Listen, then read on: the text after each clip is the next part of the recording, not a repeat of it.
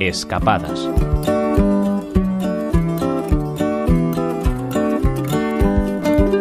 Tal día como hoy, 1 de marzo, pero de 1810, nació en Polonia Frédéric Chopin, uno de los grandes compositores de la historia de la música.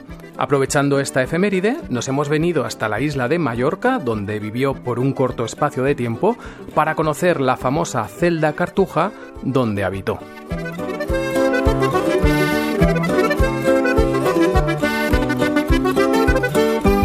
Muchos de los turistas y viajeros que llegan a Valdemosa lo hacen no solo por la belleza de este pueblo de la Tramuntana, sino para visitar la celda de la Cartuja donde Chopin estuvo alojado en el primer tercio del siglo XIX. El espacio en cuestión es una celda de los antiguos monjes cartujos que habitaron este monasterio hasta la época de los procesos de desamortización de ese mismo siglo XIX.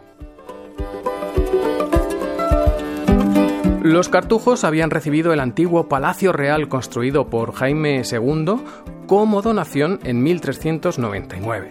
Con el tiempo se amplió el edificio, levantando un espacio monástico adaptado a la singular vida de estos monjes que vivían recluidos en celdas amplias y con un patio o jardín.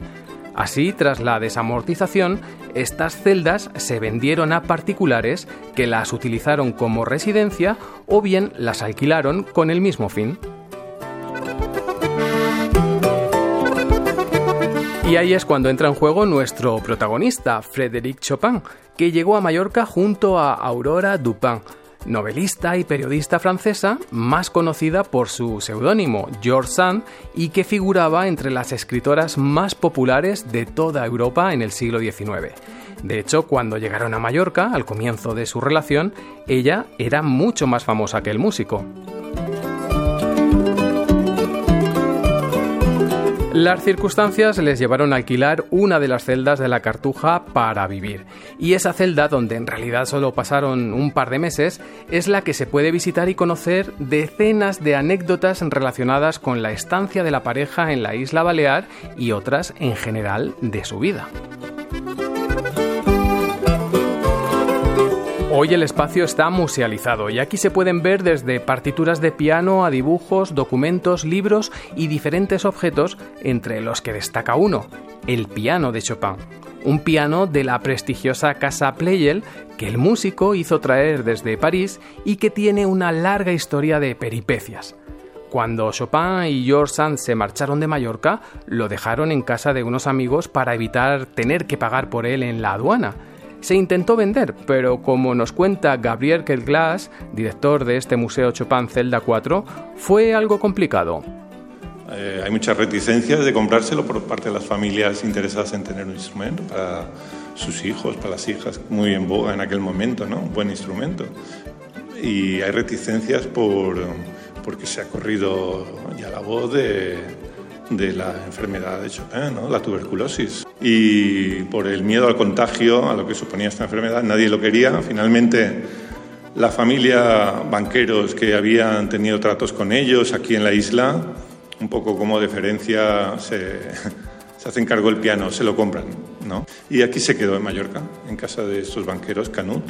Los Canut fueron el contacto de Chopin desde París, aquellos que gracias a una carta de recomendación del cónsul español en la capital francesa, le concedieron una carta de crédito para que dispusiera del dinero que necesitara. Ese círculo español en París fue de hecho el que determinó que Chopin y George Sand viajaran a Mallorca, pues resulta que la esposa del cónsul, Charlotte Marliani, era amiga íntima de George Sand y fueron ellos quienes recomendaron a la pareja venir a Mallorca en lugar de Italia, como era su primera intención. El viaje estaba motivado por la salud del hijo de Aurora, que padecía de bronquitis. Chopin, por su parte, también tenía continuos achaques respiratorios y de hecho acabó enfermando de tuberculosis, algo que le diagnosticaron durante su estancia en Mallorca. El clima de Valdemosa, a pesar de que ellos llegaron en pleno invierno, se solía recomendar para quienes sufrían estos males, y además la misma celda tenía una parte de jardín que venía como anillo al dedo. Y en todas las cartujas del mundo, eh, si alguien tiene oportunidad de ir, verá que existe en cada una de las celdas ese espacio de huerta, de jardín. Y en este caso tiene un plus, que es esta vista panorámica tan espectacular, ¿no? Donde se ve la apertura de las montañas de la Sierra Tramontana que da hacia el sur de la isla, ¿no? Una huerta, un jardín, que junto al verdor y las vistas de las que nos habla Gabriel, cuenta también con otro elemento digno de ser resaltado, una curiosa balaustrada. Sí, es un elemento patrimonial de la Cartuja, ¿no? Esta balaustrada Miranda es de, piedra y, dentro de ella circula, se ha canalizado el agua de una fuente ¿eh? de la montaña que circula durante todo el año y abastece de agua, abastecía de agua a todos los monjes y va circulando por todas las celdas a lo largo del muro sur y, cada monje disponía de la, en la huerta de, y sigue en este caso se puede aún apreciar la, acequia, o el, perdón, el depósito donde acumulaban agua para poder eh, tener a disposición en su huerta. Volviendo al interior de la celda, también veremos una vitrina con los libros de George Sand y otra en la que se habla del funeral de Chopin. Mm, cobró una dimensión más bien de concierto más que de funeral, porque ahí estuvieron eh, la florinata de, la ópera parisina y, se interpretó, entre otras obras, el Requiem de Mozart.